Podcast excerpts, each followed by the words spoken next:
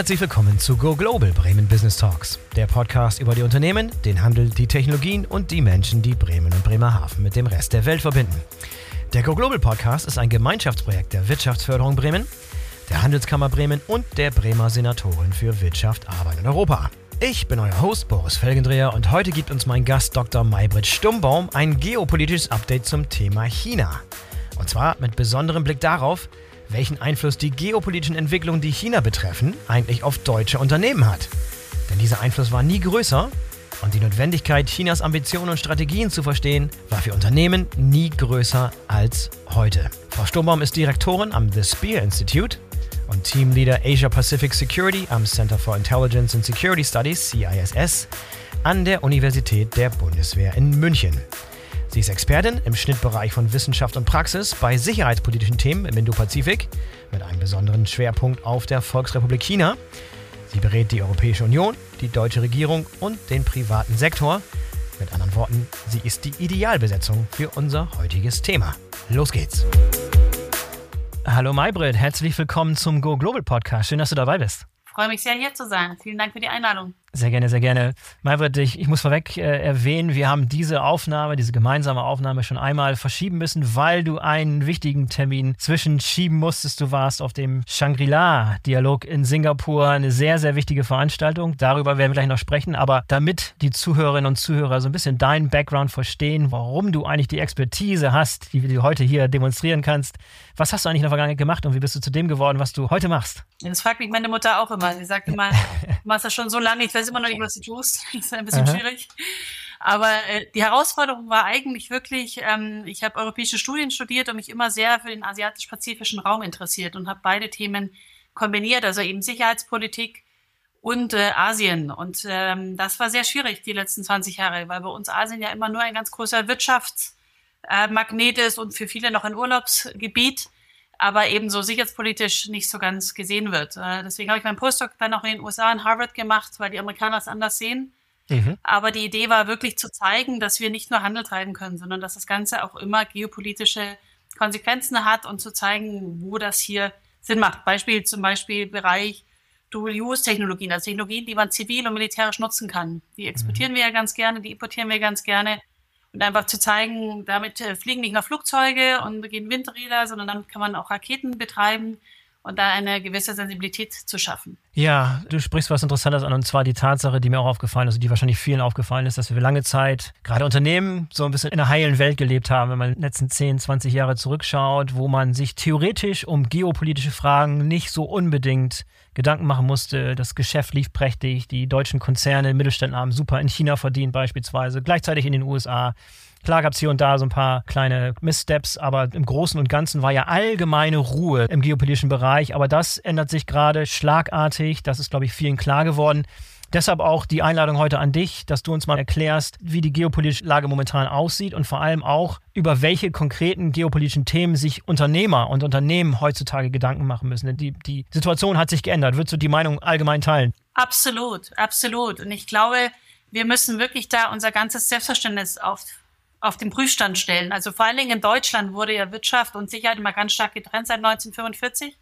Mhm. Bestes Beispiel war 2003, als Schröder damals das Waffenembargo gegen China aufheben wollte und das bekommen hat, was man heutzutage wahrscheinlich einen Shitstorm nennen würde. Mhm. Und dann zum Vorsitzenden des Asien-Pazifiks-Ausschusses der deutschen Wirtschaft gegangen ist und gesagt hat, unterstützt mich doch mal. Und der meinte, das ist Politik, wir machen nur Wirtschaft. Also diese, diese Trennung, die ist einfach sehr fest in den Köpfen. Und was wir jetzt gerade sehen, ist, äh, dass äh, ähm, die kommunistische Partei in China ist ja ein, ein Parteienstaat, deswegen ist wichtig, was die Partei möchte, unter Xi Jinping ein komplett alternatives Regelwerk durchsetzen wollen, also eine komplett andere Weltordnung. Und das klingt immer so ein bisschen schön, Systemrivalität, das heißt aber einfach, dass die Spielregeln konkret geändert werden. Und das sind eben je nachdem dann auch die Unternehmer am Schluss tanzen müssen. Und da verändert sich einfach die Grundlage des täglichen Handels. Genau, lass uns beim Hauptthema, beim größten Thema überhaupt anfangen und das Thema China. Vielleicht kannst du uns noch mal kurz und bündig beschreiben, worin überhaupt die Ambitionen Chinas liegen. Du hast es gerade schon mal angedeutet, es geht um Wettkampf, um die Weltvormacht und das Gefüge der Weltmächte soll neu geordnet werden. USA steht im Angriffspunkt von China als Weltmacht sozusagen verdrängt zu werden oder zumindest will China oben in der obersten Liga mitspielen. Ist auf dem besten Weg dahin, aber vielleicht aus deinem Mund nochmal, was sind die Ambitionen Chinas? Genau, also China will ganz oben mitspielen. Also bis 2049 mhm. wollen sie an der Spitze der Welt stehen, also auch an den Amerikanern vorbei. Ja. Bis die Trump-Administration ins Amt gekommen ist, wollten sie mal gleich sein mit den Amerikanern. Seitdem sehen sie eigentlich, dass der Westen im Abstieg ist und dass sie im Aufstieg sind. Und die Idee ist wirklich das, äh, was dort mit Tianxia benannt wird. Also alles unter einem Himmel. Man hat dann China in der Mitte und der Rest sozusagen rundherum geordnet. Tianxia ist ein, ein System ohne Landesgrenzen. Also das ist wirklich sozusagen die Ideen, äh, die Weisheit Chinas wird dann eben nach außen weitergetragen wird. Also das heißt, man hat dann ein internationales System, das sich eben sehr stark nach den Vorstellungen der kommunistischen Partei richtet bis 2049 und China möchte eben eine Manufacturing Superpower werden. Na, also nicht mehr nur die Werkbank der Welt, sondern als die auch die den Ton angibt. Man sieht das ganz gut eben bei dem Made in China 2025. Man hat eben hier die, die Schlüsselregionen, in denen China Weltmachtführer werden will. Und das ist eben alles von Luft- und Raumfahrttechnik bis zur Informationstechnologie bis zur Elektrizitätserzeugung. Also mhm. alle wichtigen Bereiche soll letztendlich China dann auch äh, weltmarktführend sein. Aber was du gerade sagst, klingt das ein bisschen so, was die Amerikaner eigentlich auch viele Jahrzehnte gemacht haben oder den Anspruch gehabt haben, diese westlichen Werte, das Demokratieverständnis auch über die Grenzen der USA hinauszutragen und in alle möglichen Länder, in alle möglichen Konflikte auch mit reinzutragen, um halt diese demokratischen westlichen Werte dort zu vermitteln und zu verbreiten. Was du jetzt gerade beschreibst aus Chinas Sicht klingt so, als wenn auch da der Anspruch herrscht, nicht nur wirtschaftlich eine Weltmacht zu werden, sondern auch die Denkweise, das politische System, das Selbstverständnis auch über die Grenzen Chinas in die Welt zu tragen. Ist das richtig? Genau, praktisch der ganze philosophische Unterbau ist dort auch mit dabei. Ja. Und das ist halt äh, im Grunde genommen das, wo die, die Dynamik herkommt und wo auch letztendlich der Funken dann äh, kommen können, der dann eben äh, zu sehr viel Schlimmeren führen kann. Also die hast du ganz richtig gesagt, ne? die Amerikaner haben das auch angeführt, eben das Bretton Woods-System nach 1945, eben, dass wir auch die, darunter die Demokratie in die Welt tragen und die Chinesen haben eben ein alternatives System, das sie möchten und die beiden Systeme können im Endstadium nicht nebeneinander existieren. Also es ist wirklich so ein Entweder oder, weil eben beide den Anspruch haben, dass sie ein Regelwerk ähm, für die Beziehungen innerhalb der Welt darstellen werden. Und man könnte generell sagen, okay, das haben die einen gemacht, das haben die anderen gemacht. Ähm, von der Analyse her ist das eben recht ähnlich, so diese, diese Wirkung nach außen. Die Herausforderung ist halt, in welchem System wollen wir leben? Na, wir, haben in, wir haben in China äh, kein Rechtsstaatssystem. Ja? Wir haben keine, keine, ähm, wir haben keine Gerichte, die unabhängig sind. Auch bewusst haben wir keine Gerichte, die unabhängig sind. Also das widerspricht auch dem Gedankengang der kommunistischen Partei in China. Das haben wir in den USA auch. Also wenn man immer so schön gesagt hat, Huawei, was habe ich für ein Problem, wenn Huawei mich abhört? Cisco hört mich auch ab. Gut, mhm. kann man so hinstellen, aber man kann natürlich in Cisco letztendlich in den USA immer noch vor Gericht ziehen. Das, äh, das kann man in China nicht. Das ist ein großer Unterschied. Also ja, man kann vor Gericht ziehen, man hat aber ein anderes ja. äh, Ergebnis. Ja, dann lass uns noch ein bisschen noch mal tiefer eintauchen in wirklich diese Beziehung zwischen USA und China, die ja hier wirklich eine Schlüsselrolle einnehmen. Und wenn man da mal ein paar Jahre zurückgeht unter die Obama-Administration, da war die Welt ja auch noch einigermaßen in Ordnung, beziehungsweise wird Obama jetzt im Nachhinein ein bisschen so eine Art Naivität vorgeworfen, was er damals nicht erkannt hat. Und dann Trump war wirklich ein kompletter Richtungswechsel, der auch die Chinesen ja auch hochgeschreckt hat mit der ganzen Huawei-Sache und so weiter. Gehen wir so ein bisschen ein auf die Schlüsselmomente, die rückblickend da so stattgefunden haben, die wirklich das Machtgefüge oder wirklich die Dynamik nochmal richtig angefeuert haben in diesem Konflikt dort? Also die Naivität, äh, die können wir uns zwischen allen aufteilen. Also naiv waren hm. wir alle und ich wurde letztens auch mal gefragt, wie kann es denn sein, dass wir uns in so eine Abhängigkeit gebracht haben? Und ich denke, der Punkt ist wirklich so eine Art Hybris, so Ignoranz und Gier, ähm, die da halt durchaus auch eine Rolle gespielt haben. Aber auf der politischen Ebene war das, glaube ich, auch ganz lange so der Gedanke, Deutschland ist auch geprägt von diesem Gedanken, Wandel durch Handel, und die Überlegung, dass hier China, wenn man sie genügend unterstützt ähm, bei einer wirtschaftlichen Entwicklung, sich dann auch eben politisch wandeln würde und dann einfach einfügt in das Konzert äh, der, der Nationalstaaten und eben in, in das existierende System. Und das sah unter Hu Jintao auch ganz lang so aus. Also Hu Jintao, der äh, chinesische Präsident vor Xi Jinping, hatte ja auch die Idee, ähm, dass man hier harmonisch innerhalb des Systems ähm, aufwachsen würde. Und Xi Jinping ist eben angetreten mit einer ganz anderen Agenda. Also er wurde auch in seine Macht äh, mitbefördert, weil man halt innerhalb Chinas gemerkt hat, dass die Partei an äh, Einfluss verliert.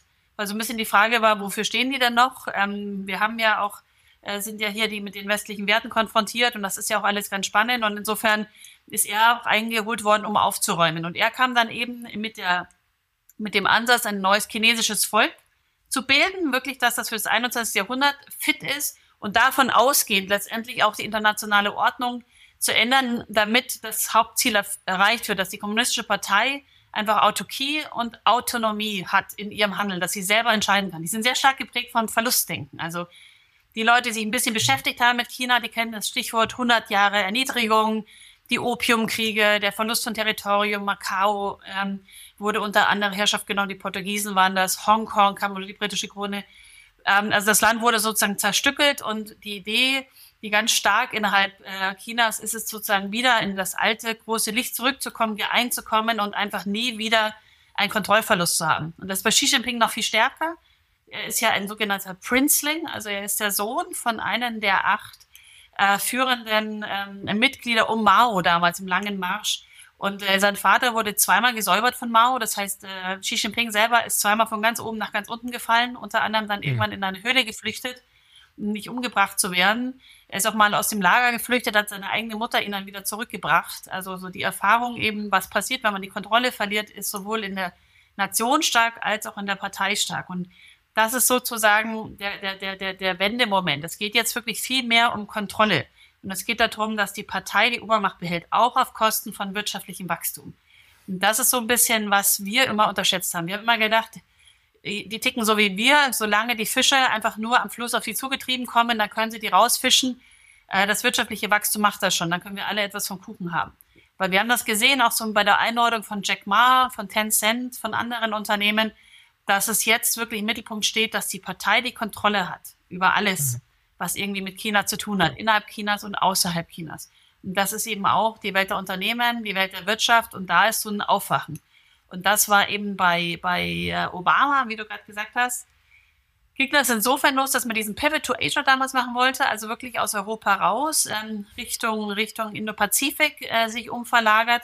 Damals kam auch schon Xi Jinping mit der Idee, hier, ich habe ein neues Konzept, wie wir miteinander umgehen können. Also das ist äh, ein, ein neues äh, Konzept für Great Power Relations so ein bisschen G2 wurde damals auch ähm, spekuliert. Kissinger hat darüber auch geschrieben. Und Obama hat das eben abgewehrt, ne? weil er gesagt hat, da geht es dann um Einflusssphären, so ungefähr, ich komme nicht in deinen Garten, du kommst nicht in meinen Garten. Und es widerspricht eben diesem Gedankengut eigentlich, ähm, dass wir hier alle souveräne Länder sind und dass äh, die UN da im Mittelpunkt stehen.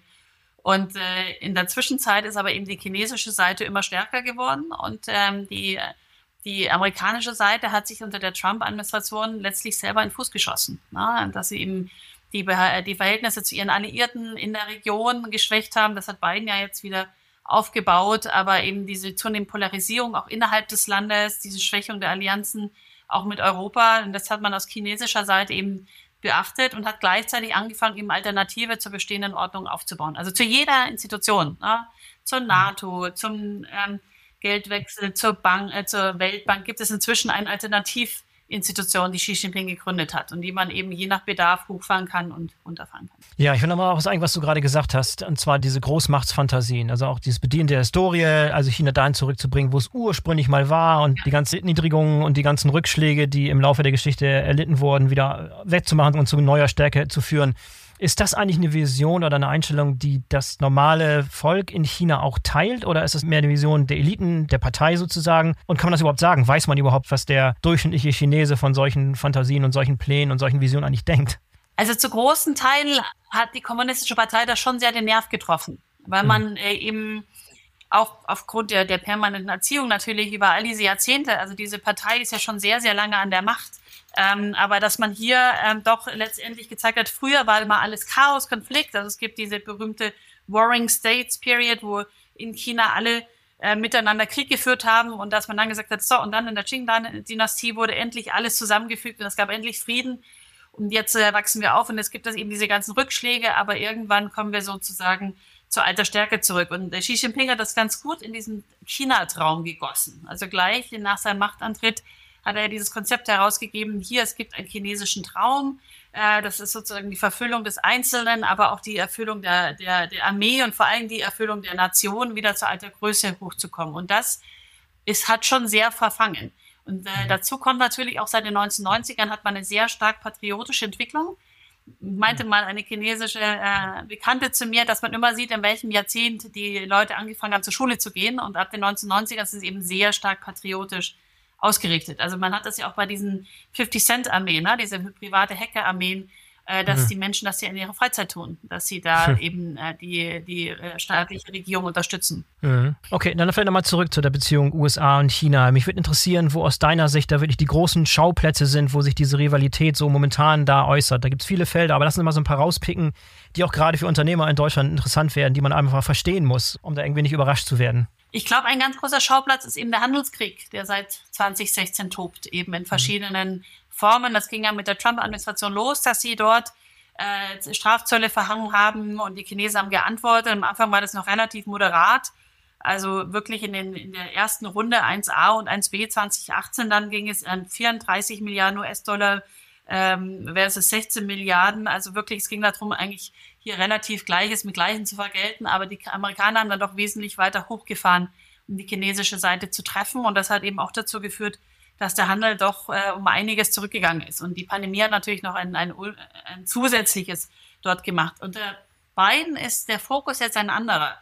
Der Fokus unter beiden ist wirklich zu schauen, dass man die technologische Entwicklung der chinesischen Seite runterfährt. Also man hat eben sehr viel Erfahrung in den letzten Jahren gemacht. Also man hat eigentlich schon sehr lange gemacht, aber in den letzten Jahren wurde es dann offensichtlich der Spionage, vor allen Dingen im Bereich der Hochtechnologie, also dass man eben in der Zusammenarbeit, in der Forschungszusammenarbeit, ähm, aber auch innerhalb der Unternehmen eben sehr viel spioniert worden ist, vor allen Dingen in Bereichen, die Dual-Use-mäßig auch für das Militär genutzt werden kann oder eben auch direkt äh, für das Militär zuständig sind. Sie haben ja auch einen sehr großen Anteil von chinesischen Gütern letztendlich in amerikanischen Rüstungsgütern. Ja, also die Verzahnung ist mhm. äh, nach wie vor sehr groß.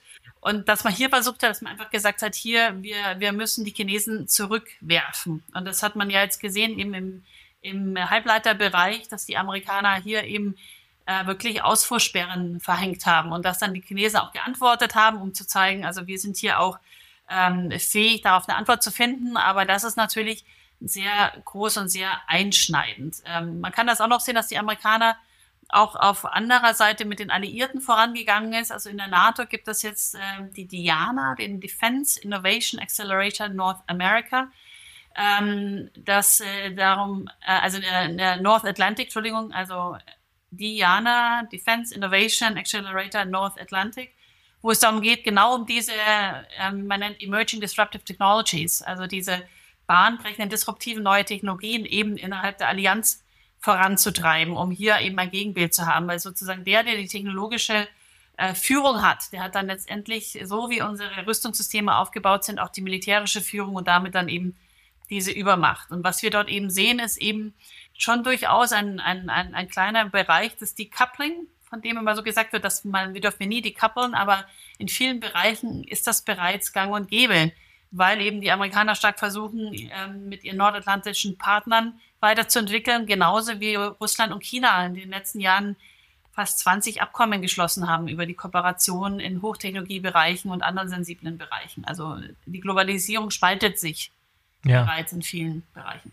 Ja, was dann häufig zu Situationen führt, als deutsches Unternehmen kann ich zwischen die Fronten geraten. Das heißt, wenn ich mit solchen Technologien zu tun habe, da muss ich im Zweifel entscheiden, auf welche Seite ich mich schlagen will. Auch die Bundesregierung und Europa muss da klare Stellung zu nehmen, um da nicht aufgerieben zu werden in diesem, in diesem Wettbewerb sozusagen. Sagt da ein bisschen zu, wie man da als Unternehmer so ein bisschen auch abwägen muss, das verstehen muss und versuchen muss, da nicht zwischen die Fronten zu geraten, sich da nicht aufzureiben. Vielleicht vorneweg ein gutes Beispiel dafür, wo man das sehen kann. Es ist jetzt äh, in, im Rüstungsbereich keine deutsche Firma, aber in Teilen eben auch eine deutsche Firma ist Rolls-Royce. Und Rolls-Royce mhm. hat seinen größten Markt im Luftfahrtsbereich in China und seinen größten mhm. Markt im Rüstungsbereich in den USA. Und äh, das ist genauso eine Firma, die sich zusätzlich diesen äh, zu, zunehmend diesem Druck ausgesetzt sieht, äh, wenn sich die beiden immer weiter dort äh, bekämpfen, ähm, wo dann die erste Runde der Sanktionen ähm, gehen wird.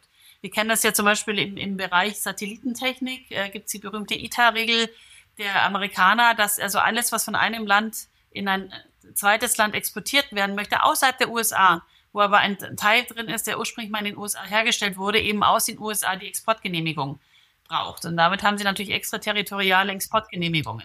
Also wir mhm. haben das in deutscher Seite damals gemerkt bei Sanktionen gegen den Iran, dass dann einfach Deutschland gewisse Waren deutsche Firmen nicht in den Iran liefern konnten, obwohl wir diese Sanktionen gar nicht hatten. Aber dort waren eben amerikanische Teile verbaut, die da direkt mit hineinkommen. Und das sind genau diese zwei Funktionen. Das eine ist eben, wenn wir etwas, äh, wenn Teile geliefert werden, die nach China, die eben auf einer amerikanischen Liste stehen, dann kann man sich Sanktionen von den USA-Seiten reinholen.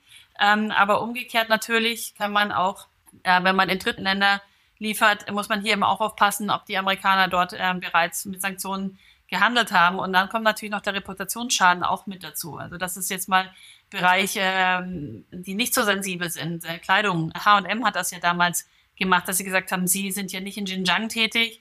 Und dann wurden sie also gleich von den Chinesen abgestraft. Das ist wichtig, ja. dass man sieht, dass die Sanktionsmöglichkeiten eben von beiden genommen wird. Ne? Die Chinesen nehmen zunehmend das Mittel von spezifischen Handelssanktionen, um politische Ziele umzusetzen. Litauen war auch so ein gutes Beispiel. Litauen hat angefangen mit Taiwan mehr Beziehungen zu haben, hat versucht, sie davon abzuhalten.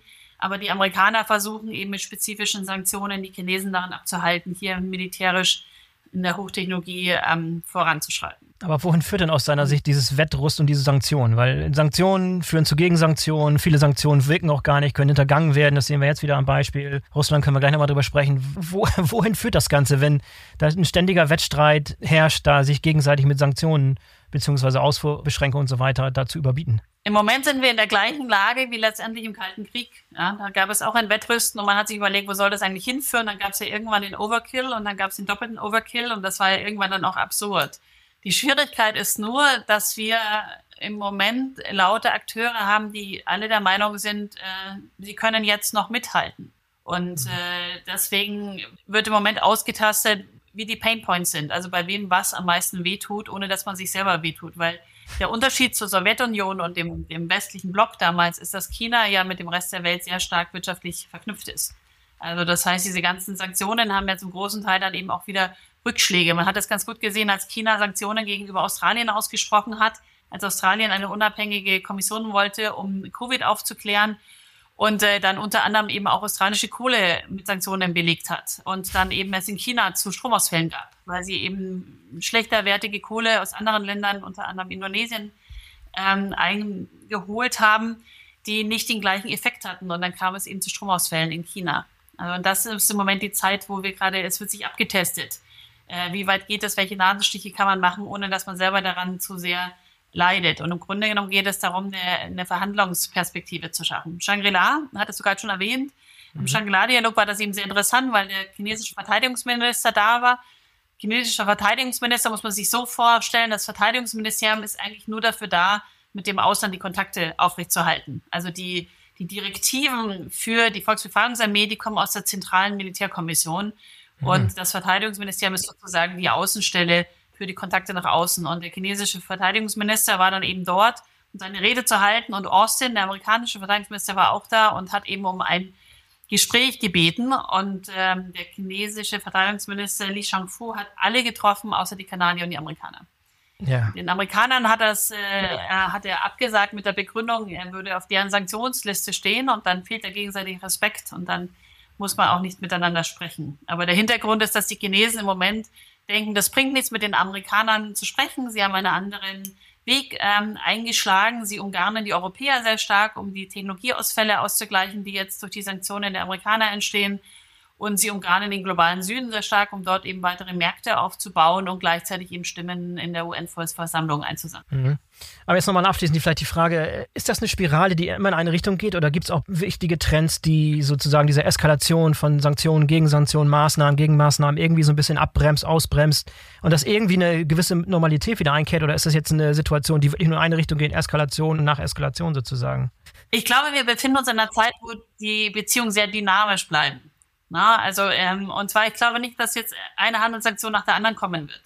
Sondern man versucht halt im Moment diese Vorherrschaft durchzufechten. Und deswegen werden einfach verschiedene Bereiche ausprobiert.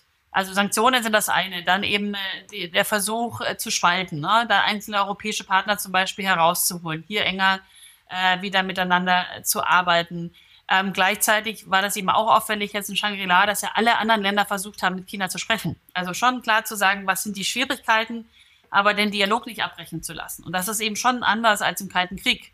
Im Kalten Krieg gab es nicht äh, so viele Vernetzungen, so viele Gespräche. Es gibt eben auch das direkte Telefon zwischen Washington und Peking, das gibt es auch bereits. Also es gibt ähm, schon den Versuch, ähm, miteinander im Gespräch zu bleiben. Und ich glaube, was wir sehen in nächster Zeit, ist wirklich die zunehmende Dynamik. Es wird noch ähm, Sanktionen sicherlich, aber ich glaube noch nicht mal, dass das Thema Sanktionspolitik sein wird, sondern wenn wir äh, jetzt, wenn wir mit Blick eben auf deutsche Unternehmen gucken, chinesischer Seite wird ja die Dual Circulation verfolgt. Also die Idee, dass wir einen Innenring haben, in dem nur chinesische Unternehmen sind für die Kerntechnologien und dass wir einen zweiten Ring haben, in dem auch ausländische Unternehmen zugelassen werden, die halt noch Technologie zuführen, solange das wichtig ist. Und äh, die Thematik hier ist wirklich, dass äh, wir das nicht unterschätzen dürfen. Wir denken immer, okay, wir machen dann da mit und dann kriegen wir ähm, ja auch noch genügend mit vom Kuchen bei Belt and Road. In der Belt and Road Initiative war das ganz klassisch, dass da auch eben manche große Unternehmen in Deutschland gedacht haben, wir unterstützen das und dann kriegen wir auch etwas vom Kuchen und haben dann festgestellt, dass der Kuchen dann doch sehr klein wird, wenn man, weil man einfach außerhalb dieser Ringe ist und dass man doch mehr reingibt, als man letztendlich herausbekommt. Und ich denke, worauf man sich als, als deutscher Unternehmer einstellen muss, ist, dass man sich genau seinen Markt anschaut und schaut, äh, wie, wie, welche kritischen Prozesse sind von China abhängig. Also die, die für das Fortbestehen meines Unternehmens ganz essentiell sind. Und dass man schaut, dass man die dupliziert, dass man hier diversifiziert mit anderen zuliefern. Vietnam ist da stark im Fokus, aber Vietnam hat natürlich eine ähnliche Regierungsform, die gerade mit Blick auf China feststellen, wie attraktiv das eigentlich ist, wenn die Partei mehr Einfluss hat. Aber wir haben natürlich auch Indien und wir haben andere südostasiatische Länder, mit denen die EU Freihandelsabkommen hat, ähm, wo eben auch einiges möglich ist. Und dann natürlich mit unserer Technologie auch direkt bei uns in der Umgebung mehr. Dann haben sie natürlich nicht das Problem, dass hier Seestraßen gesperrt werden könnten durch äh, militärische Konflikte. Also ja. ich glaube, das Wichtige ist wirklich, sich zu gucken, was ist kritisch für uns, das zu duplizieren, das zu diversifizieren und dann zu schauen, den anderen Handel eben durchaus weiter zu betreiben, aber diese Kernabhängigkeiten ähm, zu vermeiden oder ja. abzubauen. Ja, vielleicht nochmal einen besonderen Blick auf China als Absatzmarkt für deutsche Unternehmen. Ein großer Anteil des Wohlstandes in Deutschland der letzten Jahre lässt sich wahrscheinlich auf den Absatz von deutschen oh. Produkten in China zurückführen. Ähm, gib mal so ein bisschen deinen Ausblick, egal wie positiv oder negativ der auch sein mag, für den Absatzmarkt für deutsche Produkte in China, beispielsweise Automobilindustrie. Klassisches Beispiel, Riesenumsätze, extrem abhängig vom chinesischen Markt. Ein Großteil der Umsätze von Volkswagen, von Daimler und viele der Gewinne kommen einfach aus China und da dreht sich der Markt gerade auch so ein bisschen. Wie schaust du darauf? Du hast dich sicherlich mit der Problematik oder mit der Thematik auseinandergesetzt. Wie schaust du auf die Zukunftsaussichten von China als Absatzmarkt für deutsche Produkte? Also vor allen Dingen die Automobilbranche ist eine sehr spannende äh, Branche, weil sich zwei Seiten zeigen. Das eine sind die politischen Entwicklungen, ähm, die schwierig werden. Das andere sind aber einfach auch die, die Konsumerveränderungen auf der anderen Seite. Also wenn wir uns die Shanghai-Messe anschauen, hm. da waren eben chinesische Elektromobilfahrzeuge wesentlich spannender als die deutschen Produkte. Die Deutschen ja. haben so lange versucht, den Verbrennermotor perfekt zu machen, dass sie komplett verschlafen haben, dass das vielleicht gar nicht das Modell der Zukunft ist. Und ich glaube, das sehen wir in ganz vielen Bereichen. Also in China ist nach wie vor eine unglaublich hohe Innovationskraft, aber eben auch eine, ein sehr spannendes Nachfragen auf der Konsumentenseite, die da durchaus eben auf neue Trends aufspringen und dann nicht so loyal und treu sind, äh, wie das vielleicht ein deutsches Publikum ähm, dort ist. Und das sieht man so ein bisschen, dass der Druck aus verschiedenen Richtungen kommt. Der Druck kommt auf dem einen, etwas zu machen, was eben das, den Markt eben auch interessiert. Und äh, da denke ich mir in der Automobilbranche einfach einiges an Innovationen verpasst und auch einiges an Marktanalyse äh, verpasst, was wir jetzt in Shanghai eben auch gesehen haben. Das andere ist dann eben dieser Bereich äh, politische Regelungen. Und das war ganz spannend, äh, nachdem die Außenministerin Baerbock eben Herrn Brandstätter besucht hat für das Werk Volkswagen in China, hat er auf seiner LinkedIn-Seite eben geschrieben, äh, wie sie jetzt da vorangehen werden mit dem, äh, das ist der schöne Slogan, Local for Local. Ne? Also praktisch die Erfahrungen aus mhm. der Unsicherheit der Lieferketten und gleichzeitig eben auch die Erfahrungen aus der Unsicherheit der, der Exportbedingungen und auch viele andere Bereiche, jetzt eben auch äh, Thema VPN. Sie dürfen ja keinen VPN-Tunnel mehr haben. Wie halten Sie also Ihre Unternehmengeheimnisse im Land? Ähm, wie halten Sie Ihre Innovationskraft im Land? Gehen Sie local for local, das heißt, Sie fangen an, zunehmend lokal zu produzieren für den lokalen Markt hat die schöne Seite, dass man sehr schnell ähm, äh, sich anpassen kann, also so der Traum an die, die Gelegenheiten vor Ort. Hat aber auch das andere Thema, sie müssen das Geld ja irgendwann auch wieder aus dem Land rausbekommen, wenn das Ganze noch Teil eines großen Unternehmens bleiben soll. Und das ist genau die mhm. Schwierigkeit. Wenn sie local for local gehen mit den politischen Rahmenbedingungen, die zunehmend greifen, dann bleibt das Geld dann irgendwann auch im Land. Und dann haben sie eigentlich nur ein eigenständiges Unternehmen, das in China sitzt. Das ist dann aber nicht mehr unbedingt Teil des großen Konzerns. Und wenn das natürlich 50 Prozent ihres Umsatzes macht, dann haben sie schon ein Problem. Ja. Nun ist ja auch die deutsche Bundesregierung dabei, ihre China-Strategie neu zu formulieren. Da wurde schon einiges bekannt, aber was ist aus deiner Sicht? Geht das in die richtige Richtung? Oder äh, gibt es da große Missverständnisse oder ist es zu zaghaft oder ist es zu entschieden, wie auch immer? Was, was sind deine Einschätzungen in Bezug auf die neue China-Strategie, die da von der Bundesregierung kommen soll? Es gab bei viel Gerede darüber, wer die China-Strategie durchgestoßen hat. Ne? Also, dass sie schon öffentlich ja. wurde, bevor äh, sie ab verabschiedet äh, worden ist. Und äh, die zwei Theorien, die es da gab, das war die eine, dass äh, das Kanzleramt das durchgeschossen hat, weil es ihnen einfach zu weit ging und gehofft haben, dass dann aus unternehmerischer Seite der Rückschlag kommt und man äh, dann den Druck erhöht, hier sie anzupassen. Und äh, die andere Theorie ist, dass man das aus Seiten des Außenministeriums durchgestochen hat, um eben zu zeigen, das sind unsere Ziele, wo wir hinwollen, bevor das Ganze abgemeldet wird durch das Kanzleramt. Und das mhm. Interessante war ja, dass die äh, Unternehmerseite sehr positiv darauf reagiert hat, weil sie ja in diesem Umfeld schon sehr lange operieren und das ist ja noch nicht so, ähm, äh, also das ist doch schon länger her, das ist gar nicht so unmittelbar erst jetzt, ähm, dass, dass deutsche Unternehmen angefangen haben, sich auch beim BDI zu beschweren über die Hitze, die sie spüren, ja, über die Schwierigkeiten, die sie bekommen, es gibt auch viele deutsche Firmen, die inzwischen ihre Manager in Singapur haben, weil sie eben einfach auf Managerebene nicht mehr so gut operieren können, wenn sie direkt im Land sind. Also diese Schwierigkeiten, die sind ja seit zehn Jahren stetig am Ansteigen. Ähm, nur wird das eben nicht so publik gemacht, weil jeder Angst hat, dass er dann sozusagen das Unternehmen ist, das rausgefischt wird und bestraft wird. Die Chinesen mhm. fahren ja immer diese Strategie, dass sie nur fünf Prozent in einer Branche bestrafen und hoffen, dass der Rest dann schon sozusagen sich wieder in die Linie stellt. Und ähm, insofern ist das durchaus anerkannt worden, weil es eben die Schwierigkeiten benennt und trotzdem versucht, noch einen konstruktiven Weg nach vorne zu zeigen und eben auch ganz konkret Mittel zu zeigen, wie man bei der Diversifikation unterstützen kann. Wie das dann ausschaut, wird auch noch spannend. Na? Die Frage ist, müssen wir Intel ein ganzes Chipwerk hier subventionieren, ähm, weil sie ja eigentlich auch andere Möglichkeiten haben, das aufzubauen. Aber das ist halt auch ein Verhandlungsprozess, den wir jetzt haben werden. Wie wird das äh, unterstützt? Und noch ein letzter Wort, warum die China-Strategie aus Unternehmerseite so äh, wichtig ist, ist, weil man sich dann eben auf die Strategie berufen kann. Dann ist man nicht mehr das einzelne Unternehmen, hm. das äh, solche Entscheidungen trifft und abgestraft wird, sondern man hat den politischen Rahmen, wo man sagen kann, ja, das ist halt einfach geltendes Recht, äh, wollten wir auch anders, aber wir müssen uns daran richten und dann hat man einfach weniger Angriffsfläche als im Moment. Wenn man als einzelnes Unternehmen sich dort neu orientiert und fast alle, mit denen ich gesprochen habe, orientieren sich neu weil mhm. eben jeder die Schwierigkeiten sieht, ähm, so das Geld herauszubekommen, ähm, zu operieren, wie es weitergeht, seine Geheimnisse bei sich zu behalten. Und ich glaube, der, der Lockdown in Shanghai, der hat dann auch bei den letzten gezeigt, diese Regierung ist also durchaus gewillt, alles zum Stillstand zu bringen, wenn es zu ihren Zielen passt. Mhm. Gut, der andere Aspekt ist, glaube ich, Planungssicherheit. Das ist auch etwas, was man häufig von den Unternehmen hört, dass sie Planungssicherheit haben wollen in Bezug auf, wie sie weiter vorgehen können. Wenn es wirklich schwarz auf weiß irgendwo formuliert ist von der Bundesregierung, was eine Strategie ist, dann kann man da eine gewisse Planungsfähigkeit daraus ableiten.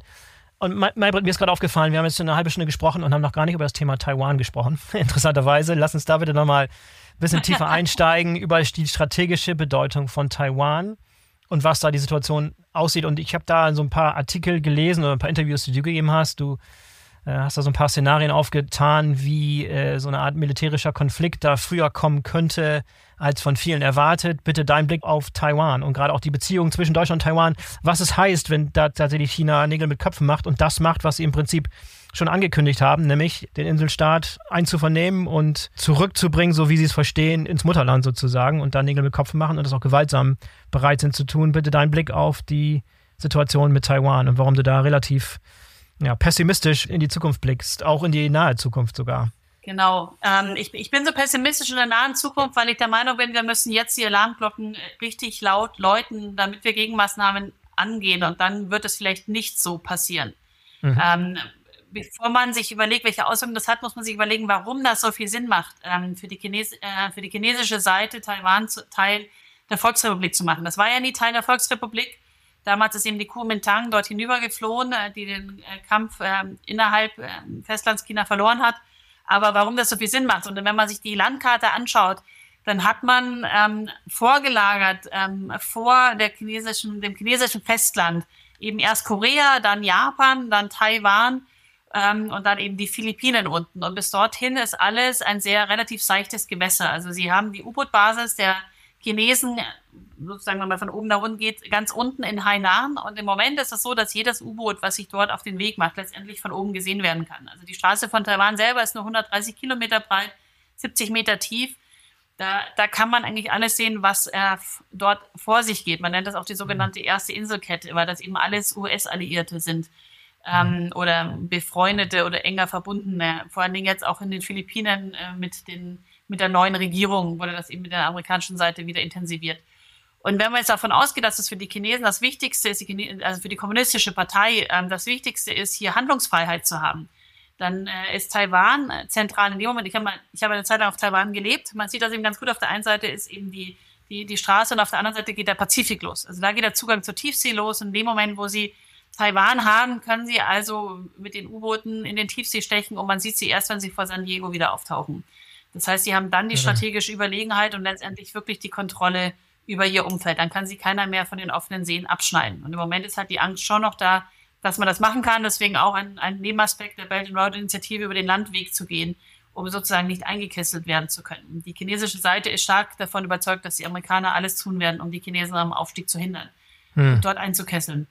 Aus dem gleichen Grund ist für die Amerikaner wichtig, weil in dem Moment, wo Taiwan in chinesischer Hand ist, kann eben äh, jegliche Großmachtprojektion vonstatten gehen äh, mit einer großen Zeitverzögerung, bis es dann eben auf der amerikanischen Seite äh, klar wird. Oder mit anderen Worten, dann haben sie ihr zweites Pearl Harbor. Das kann dann eben einfach auch passieren. Und aus diesem Grund werden die Amerikaner auch eingreifen. Und ich glaube, das ist wichtig, wenn man das vorwegsetzt. Ähm, für uns, warum ist das so wichtig?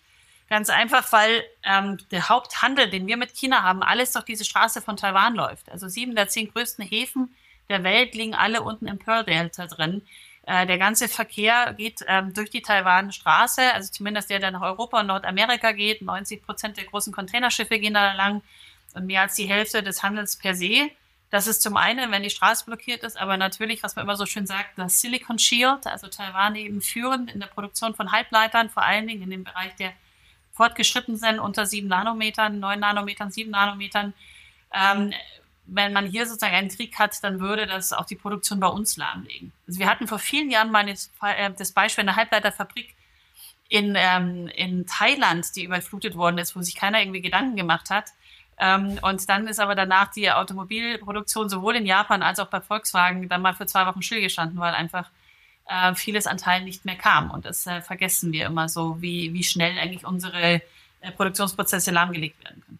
Vielleicht noch der Punkt, ähm, vor allen Dingen für unsere Automobilindustrie sind halt Halbleiter auch genauso wichtig. Ne? Wenn man sich dann die große Rolle bei uns vorstellt, die Automobilindustrie spielt, dann ist das eben auch sehr zentral. Das ist ein sehr wichtiger Wirtschaftsfaktor.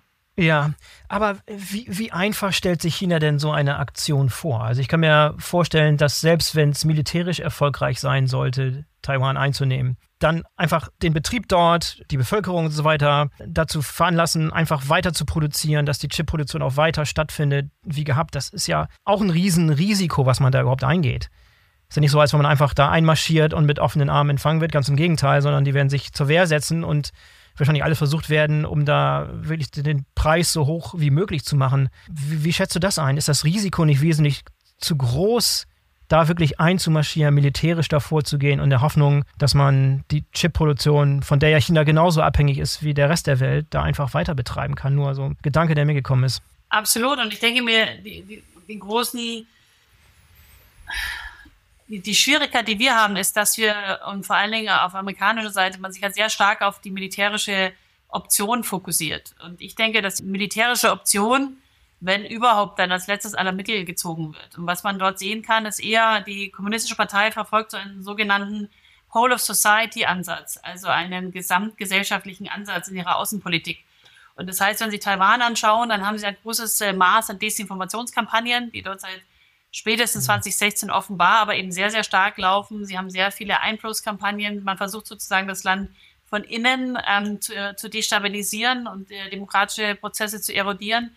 Sie haben eine Kuomintang, ähm, die zwar auf äh, Landesebene keine großen Chancen im Moment hat, aber doch auf Kommunalebene sehr viele Wahlen auch in der letzten Zeit gewonnen haben, weil die Leute sehr unzufrieden waren mit äh, der Dem äh, Demokratischen Fortschrittspartei, wie die äh, mit Covid umgegangen ist. Und deswegen wendet halt die Volksrepublik alle Mittel an, äh, die sie auch sonst bei demokratisch verfassten Staaten schon recht erfolgreich anwenden. Also eben die äh, Desinformation, Lockmittel, ähm, Einflusskampagnen, Cyberangriffe. Sie haben jeden Tag äh, vielfache Cyberangriffe. Also die, die taiwanesischen Abwehrkräfte sind sehr gut, auch schon. Also muss man auch sehen, die sind auch schon sehr gut eintrainiert äh, mhm. da dagegen. Aber es ist eben ein, ein ganz äh, wichtiger Faktor und man versucht, ähm, die, die, die Insel so weit äh, zu destabilisieren, dass man eigentlich dann gar nicht mehr angreifen muss. Dazu gehört auch, dass die Volksbefreiungsarmee ähm, politischen Richtlinien folgt, die die drei Kriegsführungen heißt, die Three Warfares. Und äh, die, die, da geht es darum, dass man einen psychologischen Krieg führt, dass man einen Meinungskrieg führt und dass man einen rechtlichen Krieg führt. Also nichts davon sind militärische Mittel. Und äh, der psychologische Krieg wird insofern umgesetzt, dass man eben verstetigt immer mehr diese militärischen Übungen nimmt, ähm, um Taiwan herum und damit eben das, das Drohszenario so weit hochfährt, dass man äh, davon äh, ausgeht oder hofft, dass vielleicht auch dann die Bevölkerung irgendwann einknickt. Dass sie einfach mhm. sagen, hier, das ist einfach, der Preis ist uns zu hoch, ähm, dann machen wir halt auf der anderen Seite mit. Mhm. Ja, wir hatten uns ja vorgenommen, so alles wieder ein bisschen zurückzuführen darauf, was jetzt ein Unternehmer in Deutschland konkret mit diesen Informationen machen kann. Gibt es irgendwas, was man beachten müsste, irgendwas, worauf man sich vorbereiten kann? Irgendwie kann man irgendwie vorausdenken oder kann man im Prinzip nur aus der Ferne beobachten, was da passiert und reagiert dann, wenn es soweit ist? Oder wie wird es vorgehen, wenn du einen Ratschlag hättest für Unternehmer, die zuhören, was der, das Verhältnis zu Taiwan betrifft? Ja, ich denke, man, man kann mehrere Faktoren gleichzeitig machen. Das eine ist, das, was ich vorhin auch schon mit China per se gesprochen habe, zu gucken, was sind meine kritischsten Prozesse und äh, inwiefern ist Taiwan äh, darin verwickelt. Ne? Also es gibt ja viele, die auch ihren Handel über Taiwan abwickeln, aber eben vor allen Dingen der Zugang zu Halbleitern ist, ist da zentral, aber teilweise eben auch ähm, zu, zu ähm, anderen Bereichen, also Motherboards, Laptops, was auch immer, äh, das eben sich zu überlegen, was davon muss wirklich aus Taiwan kommen und durchaus einfach nur Alternativen mit aufbauen. Die muss ja noch nicht hochskalieren, aber dass man die Möglichkeit hat, dass man dann nicht mhm. so über, überrascht ist, wenn etwas passiert. Das zweite ist,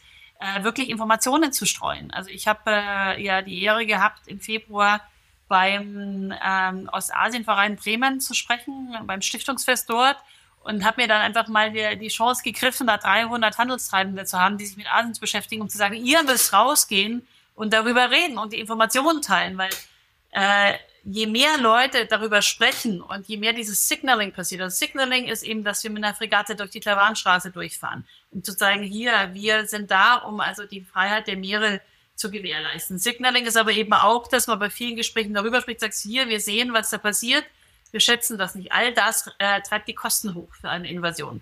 Mhm. Und äh, die chinesische Seite hat eben als klares Ziel, Xi Jinping hat das immer wieder erwähnt, ähm, Taiwan eben auch offiziell Teil des Festlands zu machen. Für sie ist das ein, ein innerpolitischer Prozess.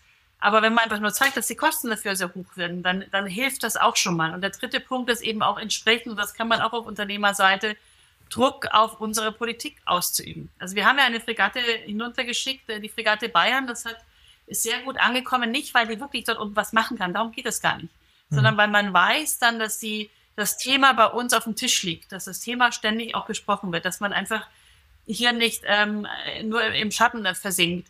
Und äh, damals ging es also wirklich darum, dass wir, ah, nein, nein, wir fahren bloß nicht durch die Taiwanstraße durch und, und dann fahren wir vielleicht auch in den chinesischen Hafen ein, damit wir hier Goodwill zeigen. Und das ist halt desaströs für das Blick äh, vor Ort, dass man irgendwie die Taiwanstraße ist internationales Gewässer, da kann jeder durchfahren. An dem Moment, wo wir sagen, wir tun das nicht, akzeptieren wir ja sozusagen schon, dass China sagt, das ist Teil von uns und das ist innerchinesisches Gewässer. Und wir sehen das jetzt gerade beim Shangri-La-Dialog, da wollte USA und Kanada wollten durchfahren, dann sind die Chinesen noch schnell davor durchgefahren, worauf dann die Amerikaner gesagt haben, okay, wir wollen keine Kollision, sich zurückgehalten haben. Dann hatten sie eben das eben, dass die amerikanische Kampfflugzeug von einem chinesischen Kampfflugzeug bedrängt wurde. Und dann hatten sie zwei Tage später, dass die Kanadier und Amerikaner doch durchgefahren sind und dann die Chinesen sie ständig immer so nah überholt haben, also nur mit 140 Metern Abstand, ähm, dass es fast zur Kollision kam. Also die Chinesen setzen alles darauf, dass man dort nicht mehr durchfährt, damit man halt damit schon mal de facto die Abhängigkeit und die Einheit darstellt. Darum geht es. Für die Chinesen geht es, und das kann man schön, wenn man möchte, Sun Tzu ähm, äh, zitieren, geht es darum, den Kampf zu gewinnen, ohne eine Kugel zu schießen. Und deswegen ja. ist auch dieses militärische Szenario eins, was ständig geübt wird, aber eben mehr für die psychologische Kriegsführung eingesetzt wird, weil klar, wenn es wirklich dazu kommt, sind die Folgen verheerend. Also man geht ja davon aus, dass dann ähm, der, der Weltmarkt sozusagen hinuntergehen würde. Also wenn es bei China 7,6 Prozent von ihrem äh, Bruttoinlandsprodukt verschwinden würden, bei den Japanern um 3,7 Prozent, den Europäern 2 Prozent, die Amerikaner 1,3 Prozent. Also die ganze Weltwirtschaft würde letztendlich hier 3 Prozent in die Knie gehen. Das ist natürlich, das sind ganz substanzielle Zahlen. Mhm. Äh, und das möchten natürlich alle Seiten verhindern. Aber deswegen wird die chinesische Seite versuchen, Fakten zu schaffen, ohne den Krieg letztendlich zu führen. Und warum ich nur dieses Szenario immer nach vorne gebe, ist, weil bei uns teilweise immer gedacht wird, okay, wenn wir das so rum machen, äh, dann wird das schon nicht passieren. Und für die chinesische Seite ist ganz klar, wir werden Taiwan eingliedern. 2027 wird die Volksbefragungsarmee 100 Jahre alt. Äh, 2025 haben sie so ein kritisches Jahr, weil in, im Jahr davor, 2024, nicht nur in Taiwan eine neue Regierung gewählt wird, die jetzige Präsidentin kann eben nicht mehr antreten, sondern auch in den USA. Und das hat man ja unter Trump gesehen und dann unter Biden. Sie tauschen ein Drittel der, der Regierung aus für politische Beamte. Unter Trump hat man angefangen, die besonders lange ähm, zu durchleuchten, bis man äh, die, den zustimmt. Also vor allen Dingen unter Biden wurde es dann exerziert ohne Ende von den Republikanern. Lange Rede, man wird dann eine Regierung haben, die noch ganz schön was mit sich selber zu tun hat. Das heißt, sie haben einfach zwei äh, geschwächte Regierungen in einem Jahr, zwei Jahre bevor die Volksrepublik, äh, Volksarmee Jahrhundertes Jubiläum feiern. Und wenn Sie überlegen, dass Sie 2049 das Land an der Spitze sein wollen, das strahlt und sich überlegen, wie lange das gedauert hat von 1989, dem Massaker auf dem Tiananmenplatz bis zu den Olympischen Spielen, dann haben Sie genau die 20 Jahre, die Sie brauchen, damit die Welt vergisst und alles wunderschön ist. Mhm. Und das ist der Punkt, dass man einfach sich deswegen guckt, warum ist das jetzt so relevant und auch nochmal mit Blick auf Russland ähm, und Putin. Also wir haben ja zwei Männer, Putin und Xi, die der Meinung sind, sie sind die Männer, die das umsetzen können. Xi ist, denkt, er schafft das im Gegensatz zu Mao, Taiwan einzugliedern. Der wird das machen wollen, solange er noch bei Saft und Kraft ist. Und er hat das ja auch gesagt äh, zu Putin beim Gipfel in Moskau, hat er gesagt, wir zwei sehen Veränderungen, die hat es seit 100 Jahren nicht gegeben. Und wir beiden sind die, die sie vor sich hertreiben. Mhm. Ja, Russland ist ein, ist ein gutes Stichwort. Wir haben nicht mehr viel Zeit, aber da möchte ich ein paar deiner Gedanken dazu einholen. Lass uns vielleicht mal schauen auf so ein paar Szenarien, wie die Beziehung zwischen Deutschland und Russland eigentlich in Zukunft aussehen könnte. Von bis gibt es verschiedene Szenarien, abhängig davon, wie jetzt nun dieser Krieg ausgeht und was in der Politik passiert, wer in den USA an der Macht ist und was mit China passiert. Das ist ein sehr, sehr komplexes System, was man verstehen muss, um überhaupt irgendwelche Aussagen zu machen. Aber vielleicht wagst du doch ein paar Szenarien aufzustellen, wie zukünftig irgendein Verhältnis zwischen Deutschland und, und Russland aussehen könnte. Das ist in der Tat sehr schwierig. Also solange die globalen Sanktionen da sind, ist da nicht sehr viel Spielraum und vor allen Dingen, solange dieser Krieg, dieser fürchterliche Krieg, den Russland vom Zaun gebrochen hat, tobt, ist da sehr wenig Möglichkeit, weil solange geht das ja auch immer um die europäische Sicherheit, ja, und vor allen ja. Dingen auch die, die Grenzstaaten, die baltischen Staaten, Polen und so weiter, äh, machen das ja immer sehr klar und eindrücklich, äh, was hier äh, an Bedrohung da ist. Und die Schwierigkeit ist wirklich mit Putin und der Clique um, um ihn herum ist, dass er nicht sehr viele Möglichkeiten hat. Also er hat äh, sein Land ausgeräubert, er hat die Modernisierung einfach nicht getan. Ne? Und äh, er hat jetzt auch nicht viel, was er sozusagen im Land anbieten kann. Was ganz interessant ist, was Russland, glaube ich, auch gemeinsam mit, äh, mit China hatte, nur noch als, als Seitenbemerkung. Sie haben in beiden Seiten Gesellschaften, in denen von politischer Seite sehr viel Gewalt ausgegangen ist, ohne dass sie gesühnt wurde. Also man hat auch in China ja Thema Kulturrevolution und andere Revolutionen, die Mao losgestoßen hat, haben sie ja Mao allein der 35 Millionen Chinesen umgebracht hat, ohne dass diese Partei jeweils dafür zur Rechenschaft gezogen worden ist. Das heißt, sie haben Gesellschaften, in denen sehr viel Gewalt ähm, eigentlich tagtäglich auch normal ist, wo auch sehr viel deswegen letztendlich akzeptiert wird. Ich sage das, weil man immer sagt, die Chinesen nehmen mehr kollektive Opfer in Kauf äh, wegen des Konfuzianismus. Und ich äh, würde sagen, die Chinesen nehmen vor allen Dingen mehr Opfer im Kauf, weil sie halt geprägt sind seit Jahrzehnten, dass nichts gesühnt wird, wenn äh, etwas passiert. Dann muss mhm. man einfach in so einem Unrechtssystem auch überleben und ähm, sich da positionieren. Kommen wir auf Russland zurück. Ähm, ich denke mir, die, die, die Schwierigkeit wird wirklich sein, eben solange diese Re Regierung ähm, an der Macht ist, hier in irgendeiner Art also bedeutsame Beziehungen aufzubauen. Wenn der Krieg beendet ist, dann ist noch die Frage, unter welchen Konditionen das beendet wird es wird dann sicherlich in irgendeiner Art versucht werden, wieder Beziehungen aufzubauen, einfach weil man mit seinem Nachbarn in, in, in, im Austausch bleiben muss. Aber dieser Krieg ist eben auch ein Teil dieses Planes, die Weltordnung zu verändern. Also am 4. Februar äh, 2022 zur Eröffnung der Olympischen Spiele hat Xi und Putin eben ihre Deklaration veröffentlicht, äh, wie die neue Weltordnung aussehen soll, in denen Russland und China eben auch internationale Demokratien sind und wo es im Grunde darum geht, eine Weltordnung aufzubauen, die für autoritäre Staaten besser geeignet ist. Und das ist eben ein Ziel, was beide Seiten weiter vertreten und das wird weiter vorangetrieben werden. Ähm, beide haben den Effekt, äh, dass sie auch durch Corona sehr lange isoliert waren. Man sagt, der Putin hat ja zwei Jahre fast niemanden gesehen. Xi Jinping hat ein bisschen mehr Leute gesehen, aber er hat auch das Land nicht verlassen. Äh, dort wird genauso die Medien sehr stark, ähm, also eigentlich komplett reguliert. Und äh, auch Xi Jinping hat sich jetzt nur mit Loyalisten umgeben, genauso wie auch bei Putin. Das heißt, ich glaube, wir werden einfach von der Seite noch sehr lange, auch in der russischen Seite, diesen Weg in die Richtung gehen, dass es zu einer neuen Weltordnung gehen soll. Vor allen Dingen, weil Putin ja als nützlicher Idiot von Xi Jinping komplett in seiner Hand jetzt ist. Da ist sicherlich hat er noch seine eigenen Ideen. Ich glaube nicht, dass Xi Jinping ihn so einfach leiten kann, aber die Abhängigkeiten sind natürlich 2014 im ersten Schritt nach den Sanktionen und jetzt durch den Krieg enorm gewachsen. Mhm. Ich finde diese geopolitischen Themen und Diskussionen gerade so enorm spannend, habe da wirklich, wirklich Interesse gewonnen. Und ich hoffe, vielen Unternehmern geht es auch so, dass wirklich, ich sage mal in Anführungszeichen, die Leidenschaft dafür aufgetreten ist, sich da reinzuarbeiten, die Sachen zu verstehen, die Zusammenhänge zu verstehen, zu verfolgen und so weiter, weil die unmittelbaren Einfluss auf das zukünftige Geschäft von jedem Unternehmen haben sollten. Wenn du noch mal ein bisschen so über den Tellerrand unserer Themen heute hinausblickst, was gibt es so weitere, nur so stichpunktartig, was für weitere interessante geopolitische Themen gibt es, die wir in einer zukünftigen Podcast-Folge nochmal gemeinsam besprechen sollten. ich denke mir, ein ganz spannendes Thema ist äh, Chinas, aber auch Russlands Engagement in Afrika und im globalen Süden.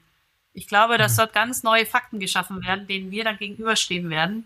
Also vor allen Dingen, wenn man immer sagt, äh, hier europäischer Seite, wir sollten uns wirtschaftlich mehr engagieren in Afrika, da haben wir ja die Problematik, dass wir letztendlich immer noch sehr viel im Güteraustausch sind, dass dort aber ein, ein wachsender Dienstleistungssektor ist, den wir gar nicht so richtig mit angehen den aber die chinesische Seite durchaus ähm, im Blick hat. Und ich denke mir, also wir könnten als eine Folge mal anschauen, sozusagen nicht nur der Handel in China und mit China oder der Scheiße von Taiwan, sondern im Grunde genommen wie eben diese globalen Ambitionen ähm, der kommunistischen Partei die Märkte verändern, die eben auch in anderen Regionen gelegen sind und das eben auch sehr stark bereits tun.